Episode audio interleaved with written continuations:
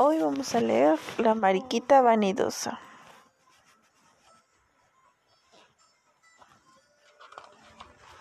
La mariquita vanidosa. En un lejano bosque pequeñito, pequeñito, los viejos árboles mecían con orgullo sus hojas de diferentes verdes. Y allí bajo su sombra vivían muchos animalitos de distintos colores. Un día, como tantos otros, el sol se asomó sonriendo entre los árboles, y alegres danzaban en el aire doce lindas mariposas amarillas. Sus alas refulgían como el oro. De hoja en hoja saltaban los grillos verdes y producían sonidos de violín con sus largas patas. Cerca del agua croaban las ranitas. En las ramas de los árboles los canarios lanzaban sus trinos al aire y los azulejos los acompañaban con sus gorgojeos, completando la orquesta para el baile de las mariposas. Algunos animalitos aplaudían y aplaudían mientras observaban desde la tierra. Otros trataban de seguir el ritmo de las bailarinas. Las lombrices contorneaban sus delgados cuerpos de color morado, formando ochos y eses, moviendo la colita. Las hormigas bailaban en parejas. Todos los caracoles, asomando sus cabezas, marcaban al tiempo el compás de la música con sus pequeños y cortos cuernos. Las abejas olvidaban el dulce elixir de las flores y se unían zumbando a la música del bosque. Con gran respeto por la belleza de las mariposas, volaban formando círculos, giraban unas veces a la izquierda y otras hacia la derecha. Brillaban sobre las hojas como rubíes los cuerpos regordetes, rojos con puntitos negros de las lindas mariquitas. Descansaban luego de revolotear bulliciosas, tratando de imitar los movimientos de las danzarinas. Todos se divertían, menos un animalito. Poquito a poco la luz desaparecía. El cielo, antes azul claro y ahora color violeta, las nubes se volvían rosadas. El sol de los venados, perezoso y muy despacio, comenzó a esconderse al final de la sabana con una enorme bola anaranjada. Felices estaban los animalitos, menos uno, pero vieron que era tiempo de parar la fiesta. Su reloj, el cielo, indicaba la llegada de hora de acostarse. La música se hizo más suave para desvanecerse con los últimos resplandores del sol. Con abrazos se despidieron los amigos, prometiendo encontrarse el otro día, y se fueron muy contentos, menos uno. El silencio y la oscuridad se deslizaron entre los troncos de los árboles. Únicamente se oía el susurro del viento. Hasta las ranitas estaban cansadas. Transparentes hilos de luz plateada iluminaban algunos rincones del bosque. En uno de ellos, sobre una piedra, un pequeño ser pensaba y pensaba. De vez en cuando, por entre las ramas de los árboles, miraba la luna y las estrellas lejanas, que destellaban como diamantes en el cielo, y suspiraba y suspiraba. Era el único animalito que no había sido feliz en la fiesta. Pero, ¿quién era? ¿Quién suspiraba triste a esas horas, después de tan linda fiesta? Eso se preguntaban curiosas las luciérnagas, escondidas detrás de las hojas mientras trataban de ocultar sus brillantes chispitas de luz. Debía contársela a su reina, el hada mayor del bosque. A ellas no les gustaba ver triste a ningún ser de su verde reino. Harían lo necesario para devolverle la felicidad. Volaron en bandada, iluminaron con miles de pequeñas luces las copas de los árboles, y haciendo gran alboroto, llegaron al gran pino de hada. Ella, bondadosa, les permitió conceder dos deseos al triste animalito. Otra vez en bandada, felices y más alborotadas aún, atravesaron de nuevo la arboleda, volaron bajo y llenando el camino de luz, retornaron al lugar. ¿Cuál no sería su sorpresa al encontrar a una linda mariquita roja con puntitos negros, quien además se cayó de la piedra asustada por la algarabía de las luciérnagas? Ya pasado todo el susto, oyeron con asombro las tristezas de la linda mariquita. No podían danzar con las mariposas y tampoco era amarilla como ellas. Las luciérnagas sorprendidas se miraron unas a otras. Con la dulzura le indicaron a la mariquita la belleza de cada ser verde en este reino y la diferencia que los hacía únicos y valiosos. ¿Qué pasaría si todos fuéramos verdes como los grillos? Desaparecerían los colores del bosque, o si éramos como las hormigas, no volveríamos a oír la armoniosa música en nuestras fiestas. O si voláramos con las mariposas, ¿quién disfrutaría viéndolas danzar? ¿Te das cuenta, Mariquita? La belleza de los seres de este reino está en su diferencia. Eres privilegiada. Solo tú y tu familia, entre todos los habitantes de este lugar, tienen el bello color rojo que alegra el bosque. Tú, Mariquita, puedes caminar y volar. Las hormigas solo pueden caminar. Los caracoles y las lombrices solo se arrastran. Las mariposas y nosotras solo volamos. Yo quiero ser mariposa, quiero ser amarilla, quiero danzar con suavidad en el aire, quiero ser delgada como ellas y dejar que me mece el viento. Insistió terca y tristemente la mariquita, sin oír razones. Las luciérnagas hicieron un círculo, volaron alrededor de la mariquita, cerraron los ojos y se concentraron pensando mariposas amarillas, mariposas amarillas, mariposas amarillas. Luego, moviendo sus alas rápidamente, dejaron caer una multitud de chispitas de luz sobre ella. Poco a poco desaparecieron los puntitos negros de la mariquita. Se adelgazó el rojo de su cuerpo, palideció. Unas lindas alas amarillas le brotaron con suavidad y se convirtió en mariposa. Se había cumplido el primer deseo concedido por el hada. Las luciérnagas iluminaron las aguas del estanque. Ella vio reflejada por primera vez su nueva figura era bella, era lo que había deseado, era feliz. Se retiraron las luciérnagas, no sabían qué pensar. Habían dado felicidad a un habitante del reino, pero estaban tristes porque ese pequeño ser no supo apreciar su propia belleza. Esta vez volaron despacio, sin ningún alboroto. Prefirieron no contarle a la nada a la reina esa noche. Entretanto, la nueva radiante y amarilla mariposa no era bienvenida en su casita. Soy yo, soy yo, repetía, pero su familia no la reconoció. Le indicaron que las bailarinas dormían en otro lugar de la arboleda. Asombrada por lo ocurrido, cansada de las emociones de esa noche y sin acordarse de dónde vivían las mariposas, recogió sus alas posándose en la hoja de un viejo árbol que la arrolló hasta dormirla. La despertó un rayo de luz que la hizo brillar intensamente. No podía creer que lo estaba viendo. Esas lindas alas amarillas eran suyas. Pensó que estaba soñando. Esa bella mariposa era ella y recordó lo sucedido. Trató. Todos los animalitos exclamaban al verla pasar. Llegó una nueva bailarina. Llegó otra bella danzarina. Ahora son trece. Felizmente se unió volando a las otras mariposas que vanidosas se preparaban sus alas para iniciar de nuevo la danza. La miraron, no la saludaron, no era conocida. ¿De dónde venía? ¿Sabía bailar? Ella estaba incómoda, pero seguía feliz. Los grillos afinaron el sonido de sus patas, los canarios con dos trinos aseguraron las notas musicales, las ranitas carraspearon aclarando su voz. Los demás tomaron sus puestos para iniciar la fiesta y comenzó la sinfonía del bosque. Esta vez, trece preciosas mariposas amarillas bailaban en el suave aire. La nueva danzarina emocionaba, miraba burlona desde arriba a las graciosas mariquitas, dando volteretas divertidas, a los caracoles siguiendo ritmo y a otros saltando y aplaudiendo. De pronto la nueva bailarina ya no pudo mover con gracia sus alas.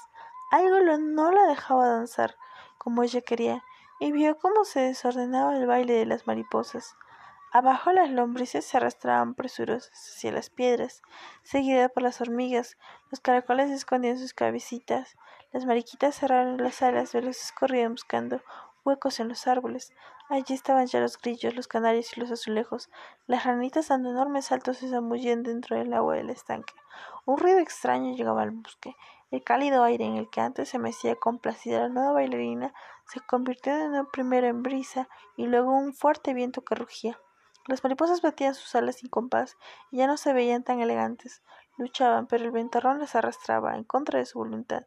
Lucían tan delgadas y frágiles, cada vez se alejaban más del sitio de la fiesta.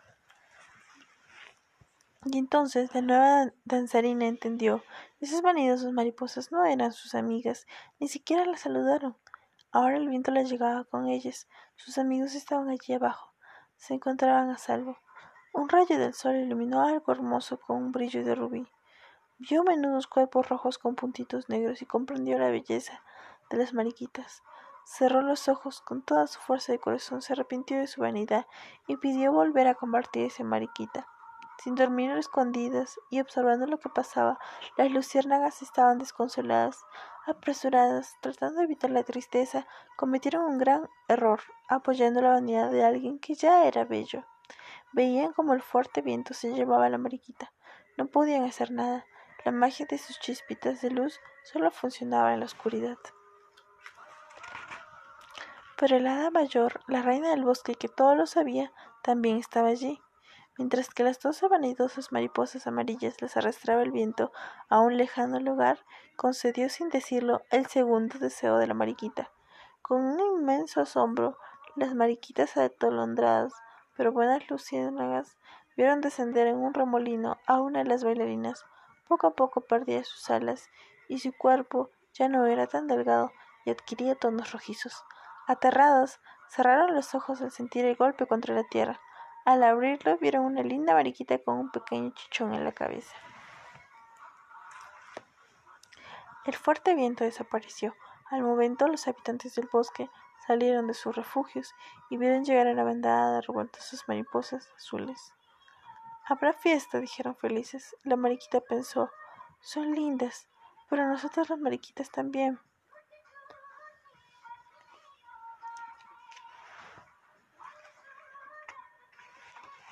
Y esta fue la mariquita vanidosa. Bien, hoy vamos a leer el ataque del pulpo galáctico. La nave espacial del capitán Salvador sufrió un desperfecto y tuvo que hacer un aterrizaje forzoso en un extraño planeta. Un primer reconocimiento del terreno corroboró todos sus temores.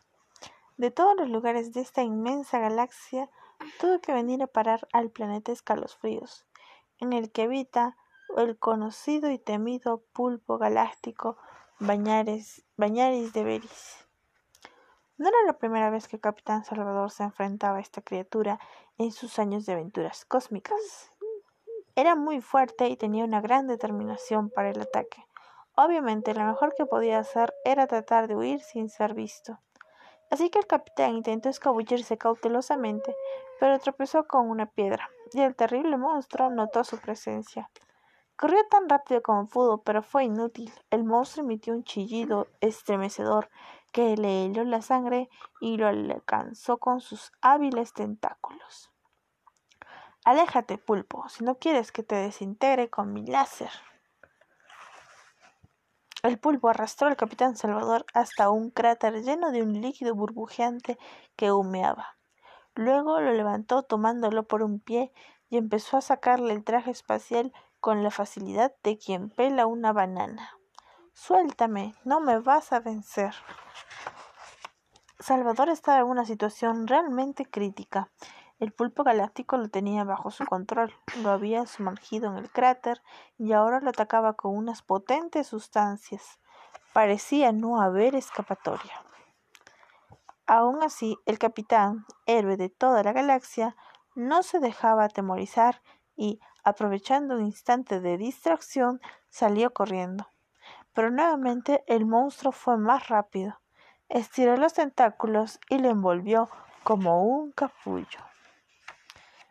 Lo paró encima de una roca galáctica y le apuntó la cabeza con una extraña pistola. Esta vez sí era su fin. El capitán cerró los ojos y murmuró No me comas, pulpo, no me comas, por favor. Sí te voy a comer, pero a besos, respondió. Entonces Salvador sonrió y vio a su hermosa mamá cansada por la dura batalla, pero contenta y satisfecha de los resultados. Salvador estaba impecable. Feliz, lo levantó y lo llevó a su cuarto. ¿Ves que no es tan mal bañarse? Sí, mamá, no es tan malo. Pero lo que ella no sabe es que mañana nos espera otra dura batalla. Las situaciones cotidianas pueden ser más divertidas si dejamos volar nuestra imaginación. Fin. Hoy vamos a leer Hansel y Gretel. su esposa y sus dos hijos, que se llamaban Hansel y Gretel escucharon a su madrastra hablando. Solo tenemos pan viejo para comer, dijo ella. Debemos llevar a los niños al bosque y dejarlos allí. De lo contrario, los cuatro moriremos. El leñador estaba muy triste, pero estuvo de acuerdo con lo que debería hacerse. No te preocupes, dijo Hansel y Gretel. Yo encontraré una manera de salvarlos. Y cerraron la puerta, A la mañana siguiente, el leñador le dijo a sus hijos que irían a ayudarle a recoger leña. La madrastra dio a cada uno un pedazo de pan para guardarlo para la hora del almuerzo. Pero Hansel hizo migas sus pedazos, guardándolas en su bolsillo. Cuando caminaban en medio del bosque, él dejaba caer las migas durante el camino. Seguidamente las migas pudieron regresar a casa. Le dijo en voz baja Gretel. En ese momento ya sus padres habían desaparecido y los niños estaban solos, y al querer regresar no pudieron encontrar las migas de pan. Yo sé qué pasó, dijo Hansel. Los pájaros se comieron las migajas. Ellos continuaron buscando la tierra, pero pronto estuvieron perdidos. Toda la noche y casi todo el día siguiente, Hansel y Gretel caminaron en medio del bosque, tratando de encontrar el camino de regreso a casa. Finalmente encontraron una extraña y pequeña casa. Las paredes estaban hechas de pan con especias, el techo estaba hecho de chocolate y todo alrededor tenía columnas de menta, galletas y dulces. Hansel y Gretel, que estaban muy hambrientos, empezaron a mordisquear pedazos de la casa. De repente una anciana apareció en la puerta. Los niños se asustaron y empezaron a huir. Pero la mujer dijo, No les haré daño, entren. La anciana les sirvió una gran comida y los acostó. Hansel y Gretel no sospecharon que realmente era una bruja, y así, mientras Hansel estaba dormido, lo encerró en una jaula. En la mañana cuando Gretel se despertó, la bruja le dijo que le preparara a Hansel algo de comer. Cuando esté gordo, suficientemente gordo, me lo comeré, dijo la bruja con una carcajada. Pobre Hansel y Gretel. Todos los días Gretel tenía que cocinar para su hermano. Finalmente la bruja decidió que él estaba listo para comérselo. Pero cuando ella estaba encendiendo el horno, Gretel le empujó hacia el interior del horno y cerró la puerta. Rápidamente Gretel sacó a Hansel de la jaula y entonces se pusieron a explorar la casa. En un cofre encontraron oro, plata y joyas. Llenaron un saco con el tesoro y corrieron hacia el bosque para buscar el camino de regreso a casa. En poco tiempo el camino se les hizo familiar. Entonces, en medio de los árboles, vieron a su padre parado cerca de la cabaña. Hansel y Gretel corrieron hacia él, le dieron un fuerte abrazo de felicidad y su esposa había muerto, y él había estado solo y muy triste desde el día que los dejó en el bosque. Ahora, con la fortuna de la bruja, ellos eran ricos y vivieron muy felices para toda la vida. Fin.